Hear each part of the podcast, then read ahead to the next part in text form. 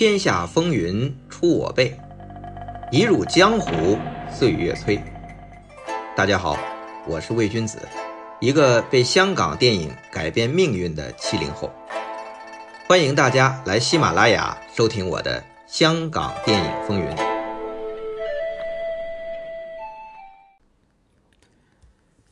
徐克为他重拍的《黄飞鸿》取英文片名为《中国往事》。他是想通过黄飞鸿这位身处东西方文化冲突之下的一代拳师，在十九世纪末、二十世纪初不断卷入中国近代重大历史事件，经历了一次又一次波澜壮阔的冒险，用功夫片的包装书写他心目中的中国往事。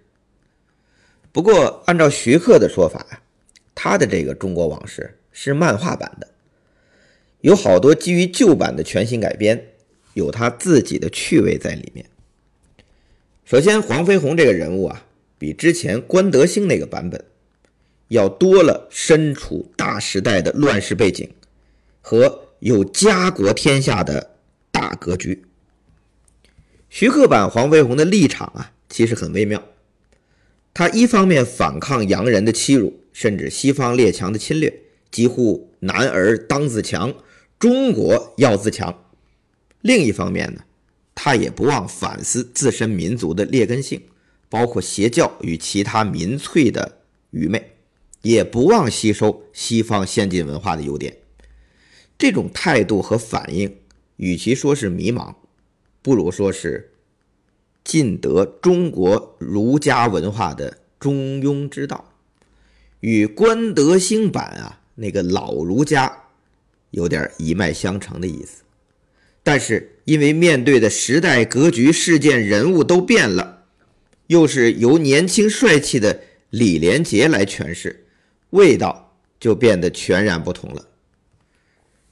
就说徐克、李连杰版黄飞鸿的人物关系，同样是师徒，就和以前有全新的变化。具体是牙擦苏这个角色，在关德兴的版本里，牙擦苏啊。其实是师傅的跟班儿最大的特点之一就是说话结巴。整体来说还是很传统的中国式徒弟的形象。但在徐克的版本里，这个牙擦苏啊，就变成了一个从外国学习西医归来的先进人物，能说一口流利的英语，反而讲中文的时候结结巴巴。那这样一个举止作风有趣又承载东西方传统交融的人物，在第一集。就是由张学友饰演，他凭这个角色提名了香港金像奖的最佳男配角。说起来啊，这张学友在徐克的电影里经常都是配角，但是也是经常有特别出彩的演出。他上一次是凭借《笑傲江湖》里那个新创的欧阳全的角色，拿到了台湾金马奖的最佳男配角。那在徐克这版黄飞鸿啊。除了这个牙擦苏变成了洋化，他还新加入了一个新的洋派人物，就是关之琳饰演的十三姨。同样是留洋归来，一出场就穿着西式服装，还喜欢扛着一台最早的摄影机到处拍照，有着鲜明的海外华侨做派。那徐克通过加入这两个新的洋派的角色，跟保持传统又拥有中国新儒家文化。这种风骨的黄飞鸿形成了鲜明的对比，从而衍生出很多有趣的人物冲突和情节设计。同时呢，黄飞鸿更多是通过十三姨开眼看世界，直面中西文化碰撞，包括他俩超越辈分的爱情描写。虽然是比较套路的黄飞鸿那种含蓄，十三姨主动，但拍出来就是又有趣又生动又深情。是最受影迷称道的一对经典银幕情侣。黄飞鸿这套漫画版的中国往事啊，徐克设计的剧情越到后面，格局越大，卷入的历史事件也就越多。纵观徐克导演或监制有六部黄飞鸿电影，那后面我们会一一说到。第一集还是解救被卖往旧金山的华人劳工。以及对抗洋人买办跟沙河帮这样的地痞流氓。那到第二集呢，就卷进了孙中山筹划的广州起义，所以很大胆的让黄飞鸿跟孙文和陆浩东有交集，并对抗清廷的鹰犬纳兰元术，就是甄子丹饰演的这个角色，更与白莲教大打出手。但是当观众觉得第二集对历史的颠覆已经很大的时候，徐克拍第三、第四集。居然让黄飞鸿卷入了庚子年八国联军攻入北京的阴谋当中，又是狮王争霸，又是大战八国联军机械怪兽师队，从而将对国家民族自强的激望表达的更为深刻。那最明显的就是在第三集《狮王争霸》的结尾，黄飞鸿的一番肺腑之言。现在金牌在我黄某的手上，并非我赢了。大人为了大显我民神威而办的这场狮王争霸，死伤这么多人，在世人面前，其实我们都输了。以小民之见，我们不只要练武强身，以抗外敌，最重要的还是广开民智，治武合一，那才是国富民强之道。那黄飞鸿啊，从第二到第四集，他都已经变成了野史，而且第三、第四集啊，是跑到祖国内地北京这个心脏去拍摄。徐克自己也说，当时啊，他们把这个第三、第四集的故事人物改的比野史还要厉害，但是这两集最终都通过了内地电影部门的审查，成功在内地上映，成绩非常好，而且直到今天还在电影频道。也就是央六反复播出。那按照徐克的想法呀，他认为黄飞鸿他这个漫画版《中国往事》的故事啊，应该一直拍拍拍拍到民国。换句话说，他想过让黄飞鸿剪辫子作为整个故事系列的结尾。那他的想法很多样啊，所以在第五集，黄飞鸿去广州打海盗。第六集去美国打牛仔都不意外。说回第一集的故事，徐克最早就力排众议，坚持启用李连杰。首先呢，当然是因为李连杰饰演年轻版的黄飞鸿，无论造型和气质都非常符合人物特性。虽然李连杰啊是武术冠军，之前也出演过《少林寺》等经典影片。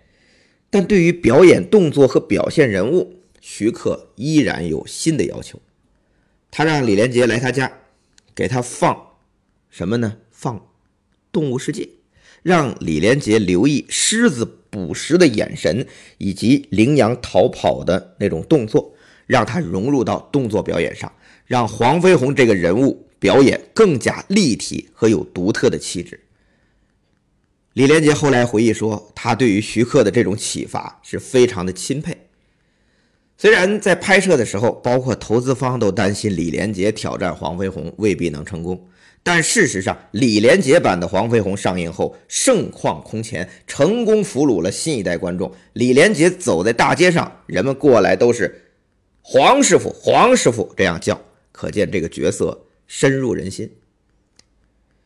那解决了前面说的演员和历史事件这些难题，真正具体到剧本创作，徐克呀，在这第一集黄飞鸿这故事里啊，其实他想要的很多，一度是越写越长。本来第一集啊，这故事核心是阻止洋人买办卖猪仔到旧金山，但后边写着写着，因为加入了一个北方拳师严振东这个角色。因为徐克对这个角色投入了很大的感情，所以呢，这个整个故事的核心就有所倾斜。严振东这个角色呀，应该是来源于刘家良师傅导演的《武馆》里王龙威饰演的那北派师傅，但是形象和深度完全不同。这个严振东虽然身怀铁布衫绝技，却流落南方，在人情冷暖下受尽侮辱。最终英雄末路，沦为黑帮走狗，跟黄飞鸿在最后展开一场货仓大战后，惨死在洋人的枪下。那让这个人物呢，因为徐克投入了很大的感情，非常生动，充满了感染力。什么事不差强人意？正所谓，仗义没多屠狗辈。现在最重要的是在佛山打出名堂，到时候我们就可以站出来为天下人主持正义。江湖啊，梁官，把钱捡起来。此也发人深省。这句台词就是黄飞鸿：“我们的功夫再棒，也抵不过洋枪。”这个也促使黄飞鸿心境上的转变。除了人物啊，徐克拍黄飞鸿的时候，当然希望动作场面能有所突破。比如黄飞鸿的绝招无影脚，按常规来说，无影脚的表现其实就是穿心腿或者是裙里脚，也就是脚躲在长衫底部，起脚时利用长衫作为遮掩，就像女人的裙底一样。让敌人还没反应过来何时起脚就被踢中，这个呢，在刘家良演出的电影《蝎子战士》中有过特别清楚的表现，非常精彩。不过，这种群里脚可不是徐克想象的无影脚的威力。但是具体怎么展现，徐克呀也是一时没想明白。他和动作指导花了很多时间去想。怎么拍？那在第一集里有一幕是黄飞鸿从二楼跳下来，半空打开雨伞，保持平衡落地。其实最初就是想黄飞鸿打开雨伞后垂直往下就踢出无影脚，但效果出来不理想。那在这个时候啊，徐克和武术指导的矛盾就凸显了。徐克最开始拍黄飞鸿找的武指是。刘家荣，刘家荣啊，对于我们影迷来说，都知道他是功夫片大师刘家良的弟弟。实际上，刘家良除了是南派正宗洪拳的传人，跟他哥哥一样，也是刘家班的骨干。但同时，离开刘家良，他也是非常出色的动作指导。在七十年代末，他和洪金宝的搏命单刀夺命枪一直是徐克非常心仪的动作片经典。那请来刘家荣啊，徐克其实是非常期待的。不过，徐克拍黄飞鸿，他可不管什么南拳北腿，一切都要为电影的好看服务。但是，刘家荣是谁呀？他跟黄飞鸿的关系是什么呀？咱们可以捋捋。黄飞鸿有个徒弟叫林世荣，绰号猪肉荣。林世荣后来传了一个徒弟叫刘湛，刘湛在广州、香港等地开武馆。他有两个很著名的儿子，就是刘家良和刘家荣。所以刘家荣要论辈分，他得管黄飞鸿。称义为师祖，这是正宗的。凭这个关系啊，刘家荣设计黄飞鸿这个动作，就会下意识的以南拳、红拳为主要的风格。但是徐克不管，他是怎么好看，北派也要打。但这个刘家荣就过不去了。当徐克提出来。干脆咱们飞起来呈现无影脚。他光说这个概念，刘家荣已经连连摆手说：“真要这么设计啊，洪拳弟子都会笑掉大牙。我怎么向这个整个十万洪拳弟子交代呀？我不能这么拍。那这样一来呀，刘家荣就很难达到徐克的要求，满足不了徐克的创意，所以。”黄飞鸿第一集，刘家荣参与设计的动作场面，直到火烧宝芝林那场。那刘家荣离开，谁做五指啊？就直接找戏里的演员，谁呀？袁湘仁。他本来就是在黄飞鸿第一集里扮演和任士官饰演的这严振东对战的，自称打遍十九省的岳家七路刀法拳师。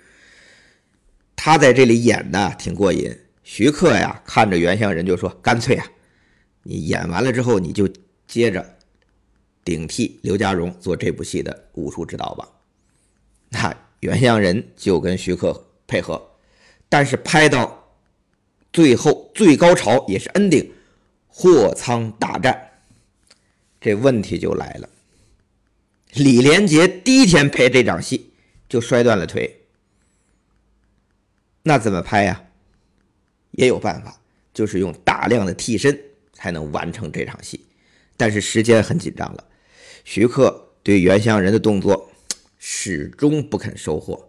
徐克对动作要求非常高，不会因为时间很紧张就仓促的，我就你拍什么样我要什么样。那这个时候啊，袁湘仁又接了一部新戏，叫《上海滩赌圣》，他兼顾不来呀，怎么办呢？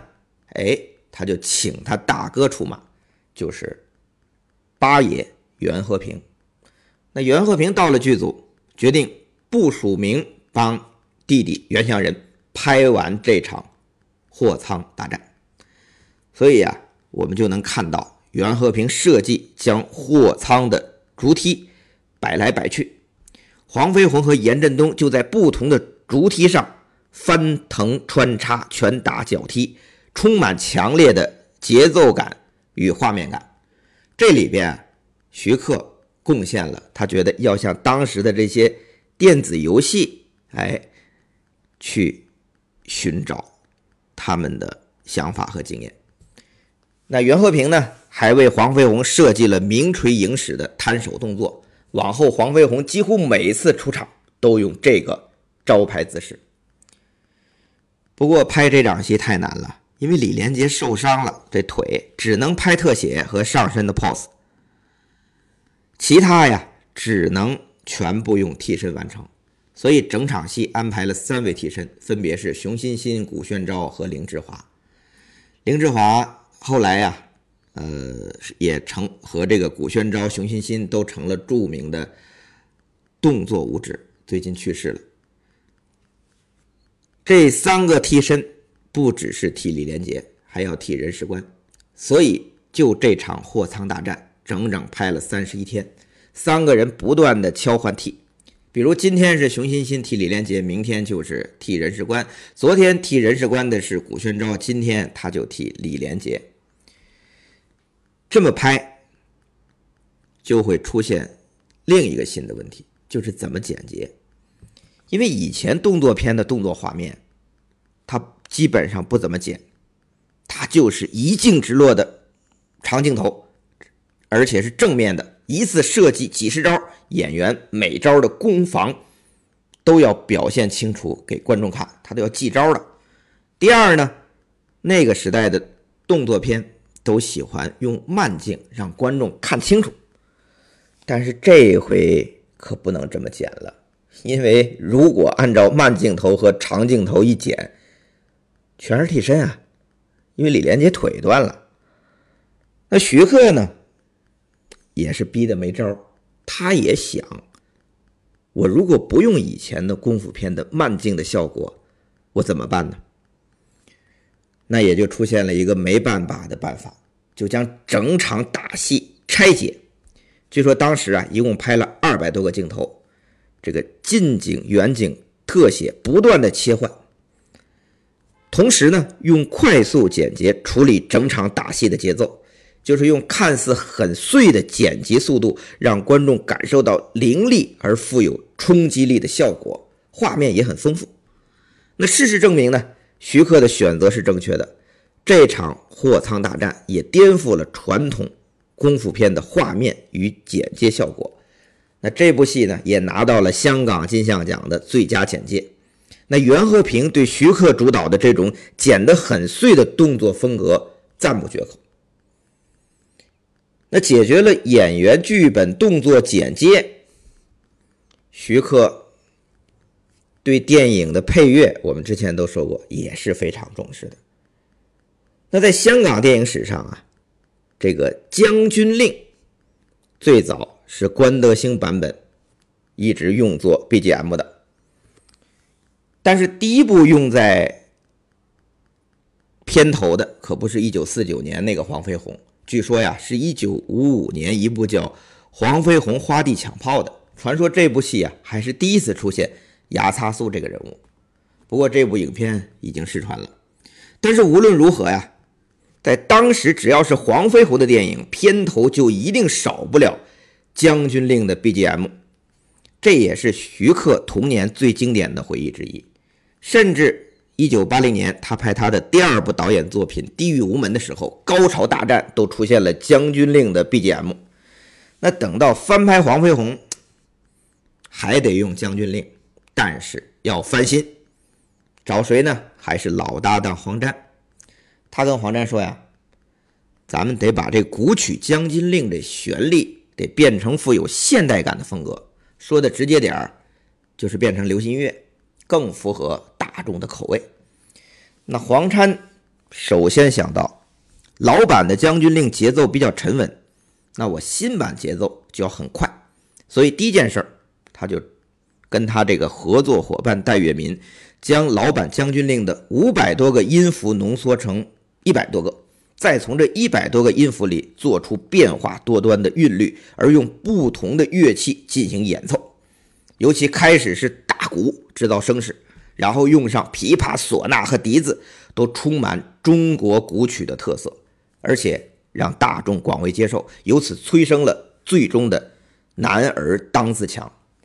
不过呀，这“男儿当自强”最初是只有曲子的。黄沾和徐克其实是没有考虑做成主题歌，但是后来啊，林子祥听到了这首旋律，他主动表示：“能不能让我唱呢？”于是，一拍即合，黄沾就把这旋律填上了歌词。不过录音当天啊，音乐其实还没配好，而且林子祥当天就要飞去国外，都不能等，怎么办呢？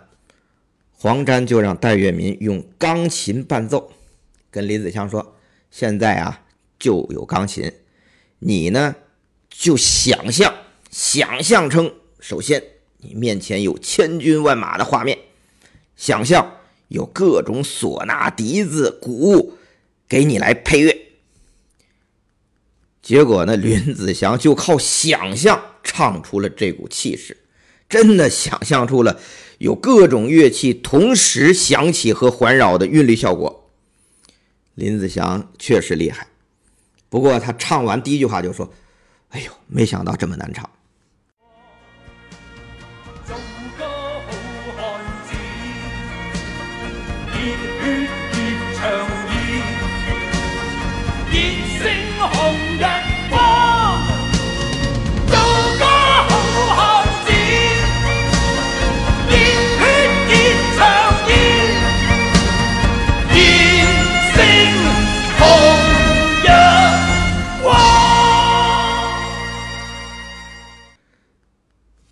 有个有趣的事情啊，就是《男儿当自强》虽然是林子祥原唱，但第一个在公开场合唱的并不是他，而是黄沾本人。